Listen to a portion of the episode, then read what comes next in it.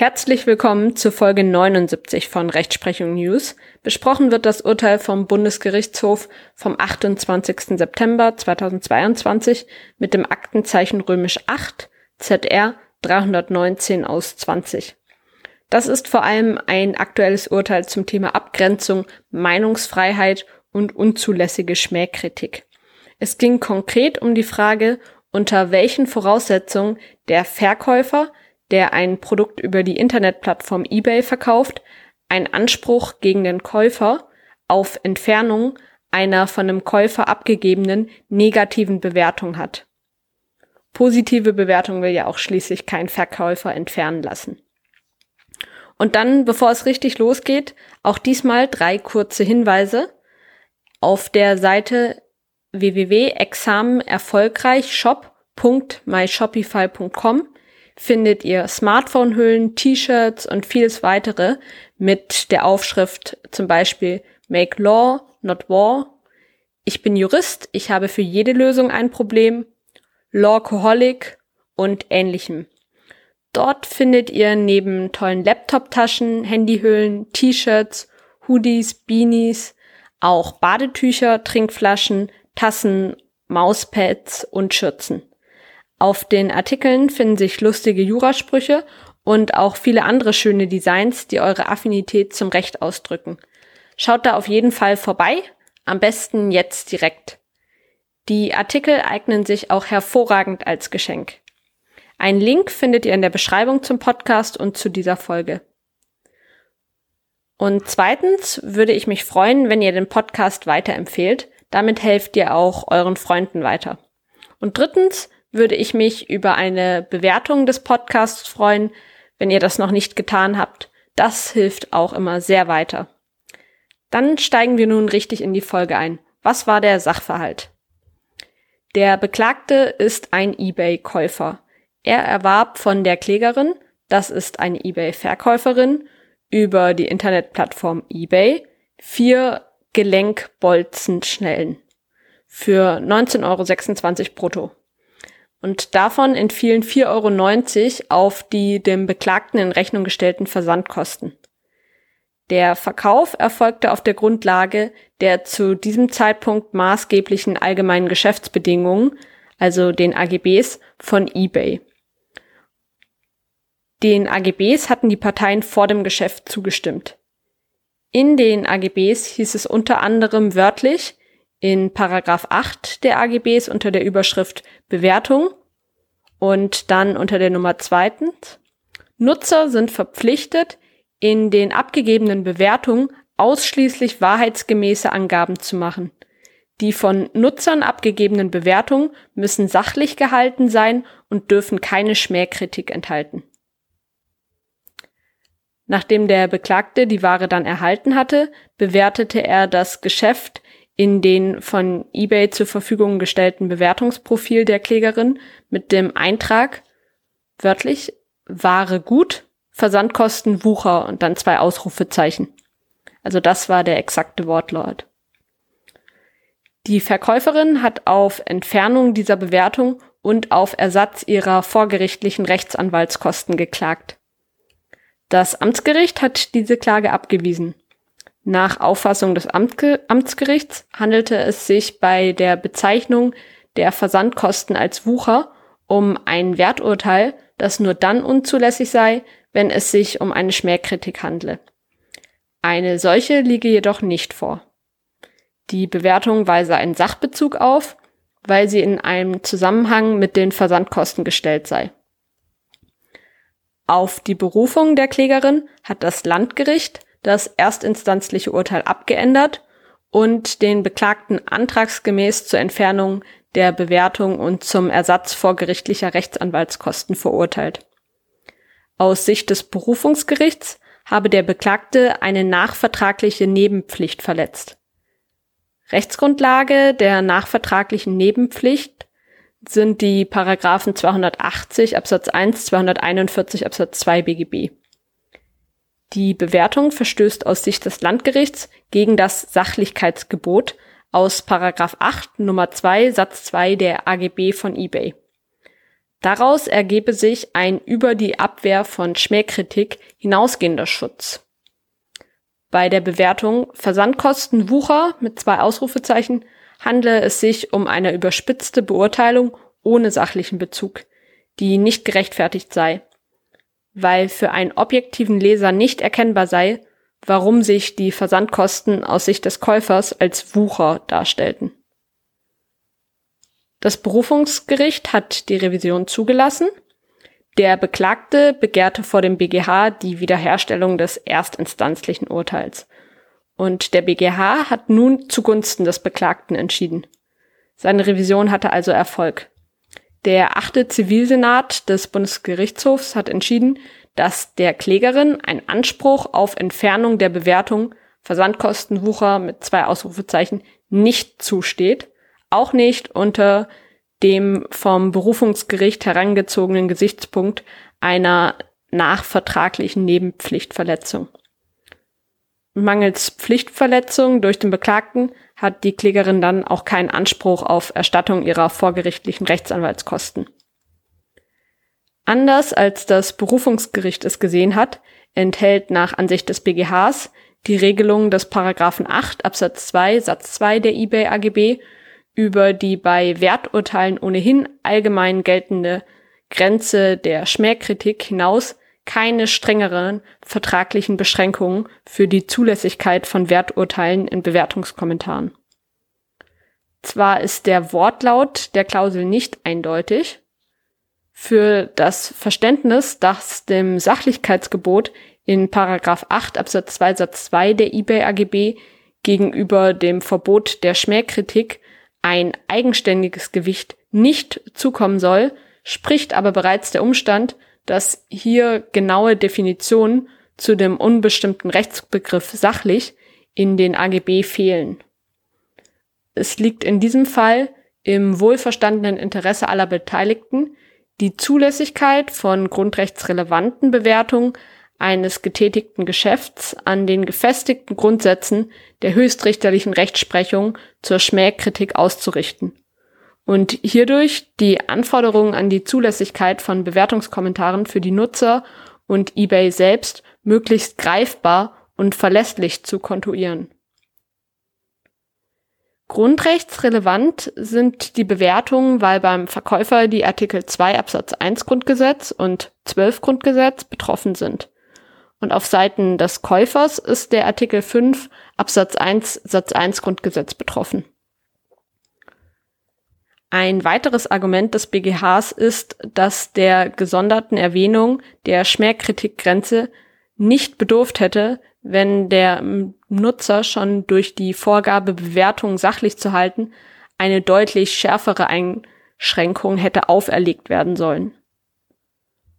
Außerdem erwähnt der BGH als drittes Argument noch, dass man der grundrechtlich verbürgten Meinungsfreiheit des Bewertenden von vornherein ein geringeres Gewicht beimessen würde als den Grundrechten des Verkäufers, wenn man eine Meinungsäußerung eines Käufers regelmäßig bereits dann als unzulässig einstufte, wenn sie herabsetzend formuliert ist und oder nicht vollständig oder überwiegend auf sachlichen Erwägungen beruht. Eine solche die grundrechtlichen Wertungen nicht hinreichend berücksichtigende Auslegung entspricht nicht dem an den Interessen der typischerweise beteiligten Verkehrskreise ausgerichteten Verständnis redlicher und verständiger Vertragsparteien. Aufgrund dieser drei Argumente besteht daher nur die Grenze der Schmähkritik. Ein eigenständiges Verbot von unsachlichen Bewertungen gibt es deshalb trotz der eBay AGB nicht. Die Grenze der Schmähkritik ist hier durch die Bewertung Versandkosten Wucher, zwei Ausrufezeichen, nach Ansicht des BGHs nicht überschritten. Das hatten die beiden Gerichte zuvor ja auch nicht anders gesehen. Das Landgericht als Berufungsgericht hatte sich ja auf den Verstoß gegen das Sachlichkeitsgebot bezogen. Wegen seiner das Grundrecht auf Meinungsfreiheit aus Artikel 5 Absatz 1 Satz 1 Grundgesetz beschränkenden Wirkung ist der Begriff der Schmähkritik nach der Rechtsprechung des Bundesgerichtshofs eng auszulegen. Auch eine überzogene, ungerechte oder gar ausfällige Kritik macht eine Äußerung für sich genommen noch nicht zur Schmähung. Hinzutreten muss vielmehr, dass bei der Äußerung nicht mehr die Auseinandersetzung in der Sache, sondern die Diffamierung des Betroffenen im Vordergrund steht. Der Betroffene muss jenseits polemischer und überspitzter Kritik herabgesetzt und gleichsam an den Pranger gestellt werden durch die Äußerung. Verboten sind insbesondere Beleidigungen und Äußerungen herabsetzender Art. Überspitzte Kritik und wahre Tatsachen, auch wenn diese für die Betroffenen gewissermaßen rufschädigend sein können, müssen hingenommen werden. Und an der Schmähkritik fehlt es hier. Bei der Bewertung Versandkosten Wucher, zwei Ausrufezeichen, steht eine Diffamierung der Klägerin nicht im Vordergrund. Denn der Beklagte setzt sich, wenn auch in scharfer und möglicherweise überzogener Form, kritisch mit einem Teilbereich der gewerblichen Leistung der Klägerin auseinander, indem er die Höhe der Versandkosten beanstandet. Wichtig ist auch, dass die Zulässigkeit eines Werturteils nicht davon abhängt, ob es mit einer Begründung versehen ist. Und erwähnen möchte ich an dieser Stelle noch, dass es hier nur um Werturteile ging. Bei Tatsachenbehauptungen gilt etwas anderes. Tatsachenbehauptungen sind unzulässig, wenn sie falsch sind, also wenn sie unwahr sind. Tatsachen, das sind innere oder äußere Vorgänge und Zustände, die in der Gegenwart oder in der Vergangenheit liegen und dem Beweis zugänglich sind. In Abgrenzung dazu sind Meinungen, Äußerungen im Rahmen einer geistigen Auseinandersetzung, die Elemente der Stellungnahme und des Dafürhaltens enthalten. Darunter fallen vor allem Werturteile, das heißt Äußerungen, die dem Beweis nicht zugänglich sind. Als Meinung werden aber auch aufgefasst Vermengungen von Meinungen und Tatsachen, wenn insbesondere die Tatsachen die Grundlage für die Meinungsäußerung bilden. Wenn eine unzulässige Bewertung vorliegen sollte, also anders als im hier zugrunde liegenden Fall, und egal ob aufgrund einer unzulässigen Meinungsäußerung, also einer Schmähkritik, oder aufgrund einer falschen Tatsachenbehauptung, dann stellt sich für den Betroffenen die Frage, an wen er sich wenden kann. Der Betroffene, also meistens der Verkäufer, kann sich zum einen direkt an den Verfasser der unzulässigen Bewertung wenden. Wenn dieser aber nicht einsichtig ist oder einfach nicht reagiert, dann stellt sich die Frage, ob sich der Betroffene auch an die Plattform wenden kann. Das wäre hier also eBay. Die jeweiligen Bewertungsportale haften in der Regel nicht unmittelbar für die eingestellten Bewertungen. Doch da der Kontakt zum Verfasser jeder einzelnen Bewertung häufig nur über das Bewertungsportal hergestellt werden kann, lässt die Rechtsprechung die Betroffenen nicht schutzlos. Rechtlich geschieht dies, indem die Betreiber der Portale zwar nicht als unmittelbar Verantwortliche anzusehen sind, allerdings als mittelbare Störer. Dies deshalb, weil sie die technischen Möglichkeiten des Internetdienstes zur Verfügung stellen und damit zumindest indirekt zur Verletzung des geschützten Persönlichkeitsrechts oder anderen Grundrechte des Betroffenen beitragen. Damit sind die Betreiber der jeweiligen Bewertungsportale zwar nicht verpflichtet, die von den Nutzern in das Netz gestellten Beiträge vor der Veröffentlichung auf eventuelle Rechtsverletzung zu überprüfen. Wohl allerdings dann, wenn sie Kenntnis von der möglichen Rechtsverletzung erlangen. Und spätestens nach Erhalt eines Löschungsantrags oder einer Beanstandung sind die Portale verpflichtet, den Sachverhalt grundlegend aufzuklären, zu prüfen und rechtlich korrekt zu bewerten. Auch wenn tatsächlich eine Rechtsverletzung vorliegt, sollte man sich allerdings als Betroffener überlegen, ob ein Löschungsantrag wirklich sinnvoll erscheint oder ob sich beispielsweise eine öffentliche Kommentierung nicht als praktikablere Alternative anbietet. Beides parallel zu machen geht natürlich auch und ist oft auch ein guter Weg. Insbesondere für das zweite Staatsexamen und die Praktika unter meinen Zuhörern möchte ich noch kurz auf die Darlegungs- und Beweislast eingehen. Die Voraussetzung für einen Anspruch auf Löschung der Bewertung beweisen muss grundsätzlich derjenige, der den Anspruch geltend macht, also der Betroffene, also zum Beispiel der Verkäufer oder auch ein schlecht bewerteter Arzt und so weiter. Das entspricht dem allgemeinen Grundsatz im Prozessrecht. Der wird auch Rosenbergsche Formel bzw. Rosenbergsche Beweislastregel genannt. Zu beachten ist aber, dass es ein bisschen komplizierter wird, wenn der Verkäufer der Auffassung ist, dass derjenige, der die Bewertung abgegeben hat, kein Käufer war oder eben der Arzt, dass der Kommentator kein Patient bei ihm war. Bei negativen Tatsachen wie dem Fehlen der Käufer- oder Patienteneigenschaft trifft das Bewertungsportal nämlich eine sekundäre Darlegungs- und Beweislast. Die Betreiber des Portals müssen nachweisen können, dass der Bewertende tatsächlich Patient oder eben Käufer war. Und diese Rechtsprechung bestätigte der BGH, allerdings ein anderer Senat, kürzlich auch mit Urteil vom 9. August 2022. Das Aktenzeichen lautet römisch 6 ZR 1244 aus 20. In dem entschiedenen Fall ging es um negative Bewertung eines Ferienparks auf einem Hotelbewertungsportal durch Personen, die dort eventuell gar keine Gäste gewesen waren. Der BGH entschied, dass Beanstandung der Bewertung durch den Ferienpark mit der Begründung, es habe gar keinen Kundenkontakt gegeben, ausreichend gewesen sei. Das Bewertungsportal konnte seinerseits den Kundenkontakt nicht nachweisen.